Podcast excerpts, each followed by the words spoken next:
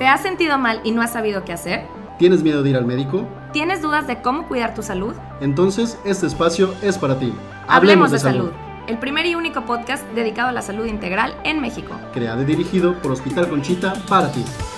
Hola, yo soy la doctora Carla Judith Delgado Arevalo, residente de ginecología y obstetricia. Y yo soy el doctor Edgar Tamés. Bienvenidos al segundo episodio de Hablemos de Salud.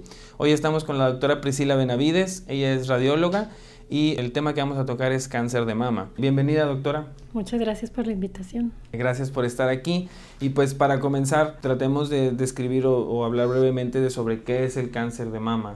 Bueno, pues el cáncer, eh, como en, en, cualquier parte del cuerpo, es un crecimiento desordenado. Nuestro cuerpo está regido por un patrón ordenado de células y cuando se rompe ese orden, pues puede ocurrir un crecimiento desacelerado y puede eh, aparecer un cáncer que puede manifestarse este, como una bolita o como un nódulo.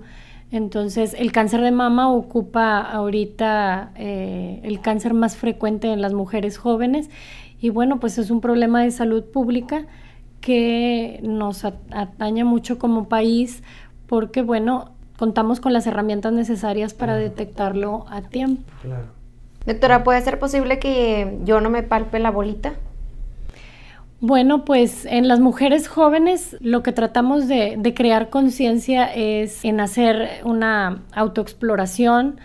En las mujeres menores de 40 años, esa autoexploración cobra mucha importancia, debemos de hacerla cada mes.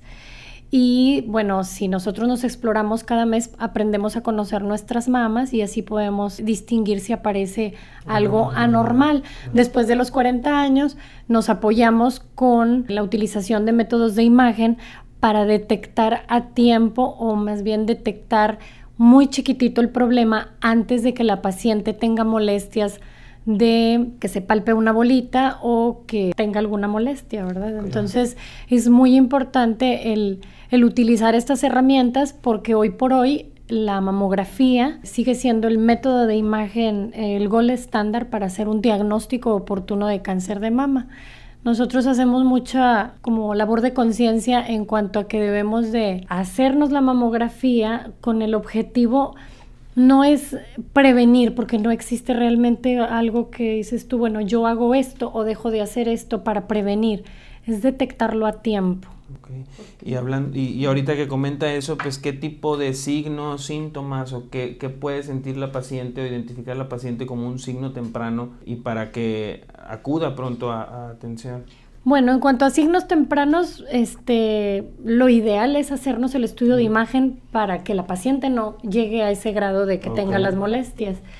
Eh, ¿Por qué? Porque podemos detectar bolitas tan chiquititas que en la exploración no se detecten. Y ese es el objetivo de nosotros como radiólogos, que no tengamos que ver al paciente hasta que ya se palpó la bolita. ¿Por qué? Porque si ya se la palpó, entonces ya está más grande. Y nosotros como radiólogos no, no cumplimos nuestro objetivo, que es detectarlo antes de que se palpe. Okay. Doctora, y hablando de la mamografía, ¿duele? Bueno, pues la mamografía depende mucho de la sensibilidad de cada paciente, ¿verdad? Hay pacientes que son más sensibles al dolor. Yo siempre les digo, y bueno, yo ya lo he vivido también como paciente, es un apretón es un apretón que dura unos segundos y vale la pena, vale la pena este, tener ese apretoncito que depende de la sensibilidad de cada paciente, puede ser molesto o puede ser no molesto. Y bueno, obtener las imágenes necesarias para poder decirnos pues que, que todo está bien, ¿verdad? Muy bien. ¿Hay algún eh, alimento que me ocasione cáncer que deba de evitar? Bueno, pues lo que dicen los libros es que debemos de tener una dieta sana, libre de grasa. En cuanto a los factores de riesgo para, para el cáncer de mama, son muy claros. Es eh, la paciente que pues que no tuvo lactancia, que se tardó en tener su primer hijo o que no haya tenido hijos, el sedentarismo, el no hacer ejercicio, la obesidad, lo siguen mencionando los libros como factores de riesgo, a veces en la práctica diaria no lo vemos tanto. Yo creo que el, consejo que podemos hacer es llevar una vida sana, saludable, con ejercicio, usar nuestros métodos de imagen, eh, hacernos el estudio de mamografía cada año para que al menos que por nosotros no quede, ¿verdad? Y otra pregunta que, que nos ponían en, en, las redes sociales era, ¿el diagnóstico de cáncer de mama es hereditario o la enfermedad es hereditaria? Bueno, tiene bien precisa la información en cuanto a que el, el 80-90% de las pacientes que vemos con cáncer de mama no tiene Antecedente. ningún antecedente. Ajá. Solo el 10% de las pacientes que tienen cáncer de mama tienen el factor hereditario. Es este, una, un gen que está presente en la familia y que bueno, ese gen puede estar presente y es cuando es hereditario, pero del 80-90% de las pacientes que vemos no tienen ese factor. Entonces, muchas veces lo que escuchamos es que la que más se preocupa La que es tiene la que tiene los antecedentes, pero realmente pues le da más a la gente que no tiene. Claro, o sea, entonces por lo que entiendo, digo, todas las mujeres deben, eh, no están exentas si no tienen alguna, algún familiar que no tenga la enfermedad y por tanto pues tú debes de seguir haciéndote la exploración, eh, tengas o no antecedentes, hacerte las, los estudios de imagen. Así es. Digo, lo que nos toca a nosotros ver mucho y mi labor es diaria con cada paciente que vemos y siempre les recomiendo lo mismo es crear la conciencia y que la conciencia sea este permanente, o sea, nada más ahora que viene el mes de octubre, Claro. que es la moda por el mes del cáncer, o sea, hacer labor todo el año y crear conciencia que en mujeres de 40 años en adelante tengas o no antecedentes, tengas o no molestias, hay que hacérnosla cada año. A veces nos toca que los clínicos no nos hacen, no nos ayudan mucho, porque ellos, no, mira, no tienes antecedentes, no te la hagas hasta dentro de dos años. Eh, la mamografía ha demostrado que tiene su impacto si no la hacemos cada año después de los Claro. 40. Si Sí, es queremos fácil detectarlo a identificar un cambio. Exacto, si hay algún cambio estructural o algo que nos llame la atención, cada año, cada dos años ya, ya, ya va a ser mucho el tiempo. Entonces, sí decirles mucho que pacientes asintomáticas, o bueno, si también tienen síntomas también, ¿verdad? Pero si son asintomáticas, cada año, porque me toca preguntarle a pacientes, ¿por qué no se había hecho la mamografía y tienen 60 años? Es que, pues yo no tengo antecedentes y yo no me toco nada. Ese es el pensamiento de todas. No tengo antecedentes y no me toco nada, entonces ¿para qué me la hago? Y no es así, se trata de que de ya puede 40 en adelante, tarde. háztela cada año, cada año, para que Dios no lo quiera. Si aparece algo, lo podamos detectar a tiempo. Y siempre les digo, si el cáncer lo detectamos chiquito, el tratamiento es chiquito. Y si el- lo detectas grande, pues el tratamiento a lo mejor va a ser muy grande y no va a ser suficiente. Doctor, ¿y si estoy embarazada, qué pasa? Si estás embarazada y te quieres hacer un estudio de mama, podemos hacerte un eco. La mamografía no está indicada porque, bueno, pues es radiación. Se puede hacer un eco. Si la paciente trae alguna molestia de dolor o de bolita, lo correcto es hacernos un ultrasonido. ¿Y a qué edad recomendaría usted empezarse a o sea, al- sí, a lo mejor al- en- a los 40 anualmente, pero antes de eso, además de la exploración, recomienda hacer... Sí, pueden hacerse un eco a los 20 años, a los 25, este, si la paciente tiene ve- 20, 25, 30, también a los de los 35 puede ser si tienes antecedentes heredofamiliares, empezar a los 35 incluso ya con mamografía. Y bueno, hay algunas pacientes que la mamografía la podemos empezar antes siempre y cuando su médico lo haya valorado, su clínico, pero sí eh, empezar a partir de los 40, que es lo que nos indica la norma oficial mexicana. Y lo, sobre los resultados, a veces eh, tengo dudas, o más bien las pacientes nos comentan que tiene dudas sobre los diferentes estadios. No tanto para hablar del diagnóstico, sino que se asustan porque ellas ven y les dicen, Sí. tiene un 1, un Clase sí, o sea, 4. así es. Sí, me ha tocado. Entonces, Este, un poco. Bueno, mira, nosotros eh, como radiólogos estamos obligados a interpretar las imágenes. Las imágenes se interpretan y se plasman en un, en un reporte que es por escrito, que la mayoría de las veces nosotros les decimos que va dirigido a su médico. Ese reporte a veces ellos se quedan inquietas de que, ay, ¿qué significa esto? Al final ponemos una conclusión de una clasificación que se llama BIRATS y el BIRATS es nada más para homologar y como para darles a entender a los clínicos lo que nosotros vimos en la imagen. Entonces, de esa forma, les comunicamos que, por ejemplo, un BIRATS 1 es un estudio normal, Un BIRATS 2 es un estudio donde se ven hallazgos buenos, un BIRATS 3 son hallazgos que queremos vigilar, que tenemos hasta un 98% de certeza de que lo que estamos viendo es algo bueno, pero existe un 2% de riesgo, entonces hay que vigilarse cada seis meses durante dos años. Y el BIRATS 4, que es cuando ya la imagen que nosotros estamos viendo no cumple con los criterios para vigilarlo y trae algún dato de sospecha y se indica una biopsia y el 5, que es cuando tenemos hasta una certeza de un 95% de que lo que estamos viendo o lo que estamos describiendo que vimos en la imagen corresponde con algo maligno.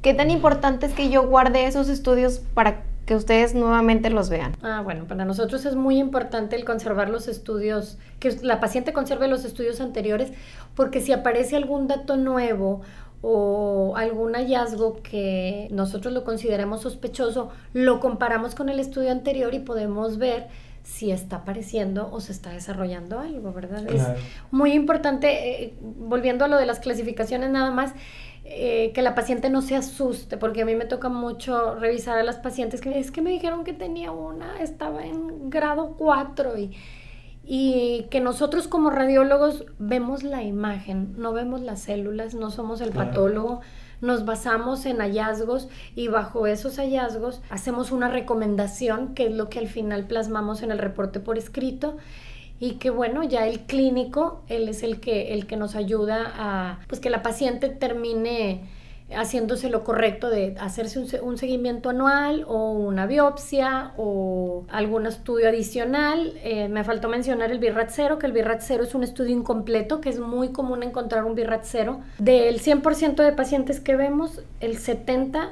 más o menos el 70% necesita que se complemente, aparte de con la mamografía, con el eco.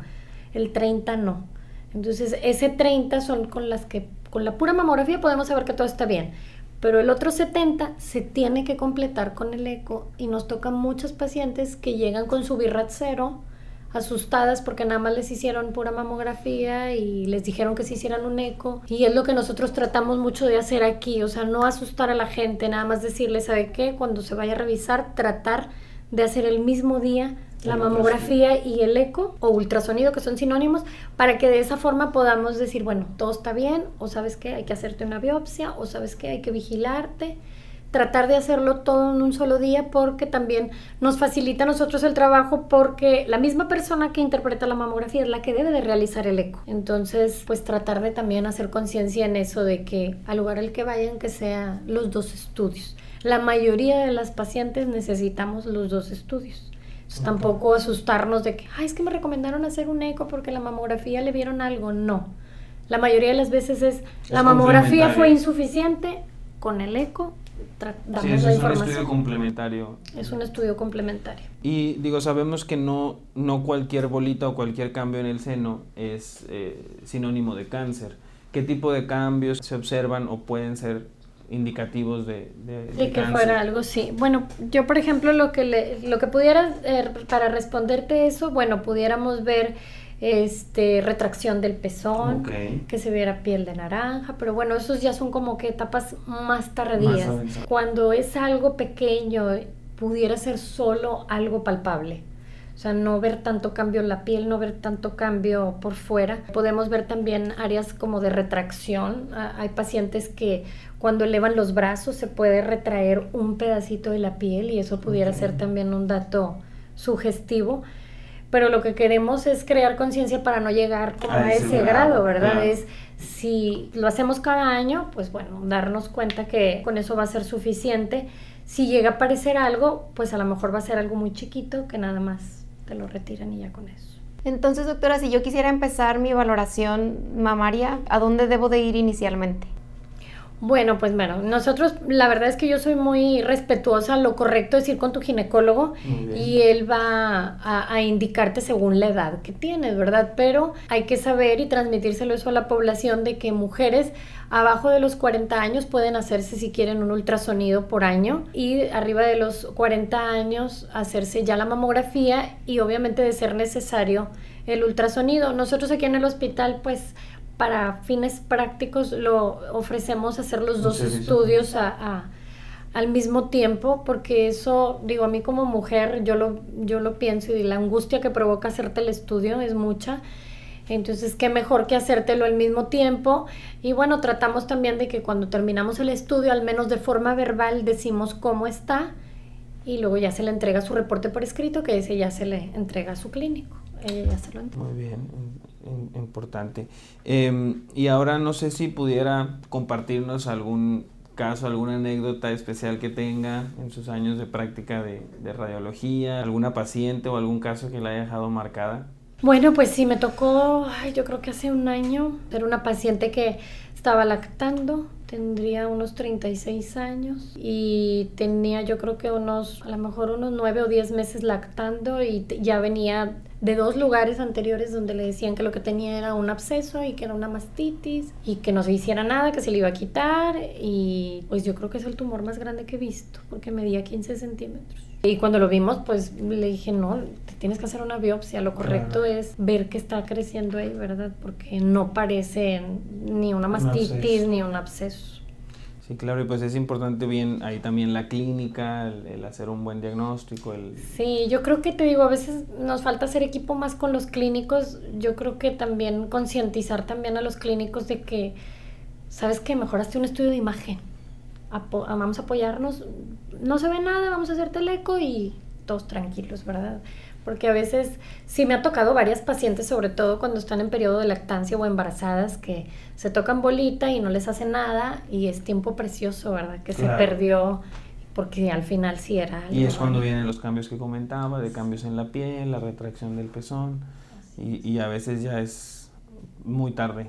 Así es. Mientras yo estoy lactando, ¿puedo, no hay algún problema de transmisión de cáncer?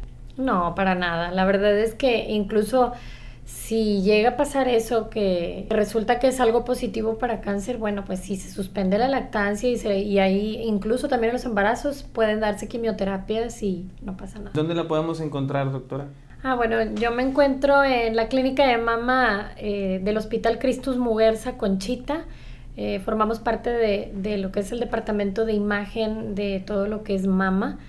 Y bueno, pues el mensaje es crear conciencia de que nos debemos de revisar, contamos con las herramientas suficientes para hacer un diagnóstico oportuno y es nada más pues acudir, ¿verdad? No hacer confianza y el simple hecho de ser mujeres pues tenemos factor de riesgo para desarrollarlo. Doctor, ¿algún estudio de imagen nuevo que tengamos? Bueno, el hospital cuenta en, ahorita en la actualidad ya con lo que es la resonancia magnética de mama. También hay indicaciones muy precisas para la realización de esta, pero bueno, ya contamos con el estudio este, de resonancia magnética que se utiliza en ciertas situaciones para complementar la, lo que es la mamografía y el eco de mama. ¿Qué otros equipos disponibles tenemos para hacer el diagnóstico? Bueno, ahorita en la actualidad el hospital cuenta con un mastógrafo que es digital, es un mastógrafo de la marca General Electric, se llama Pristina eh, y bueno, este tomógrafo tiene la tecnología digital y tomosíntesis o 3D.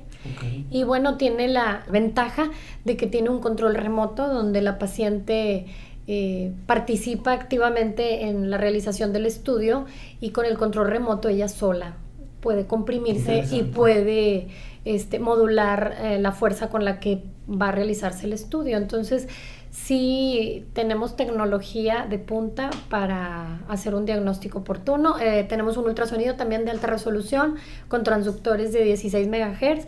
Y bueno, todo eso nos ayuda para hacer nuestro trabajo de día a día de, de hacer un diagnóstico oportuno. Pues qué bueno y muy bueno saberlo. Y pues le agradecemos mucho el haber estado aquí con nosotros, doctora, el haber compartido la información. Y pues recuerden que en el Hospital Conchita estamos para servirles, hay la atención desde la consulta con el ginecólogo, eh, los servicios diagnóstico y el servicio de tratamiento. Y pues gracias por escucharnos, gracias a la doctora Carla, gracias doctora Priscila y los esperamos en el siguiente episodio de Hablemos de Salud.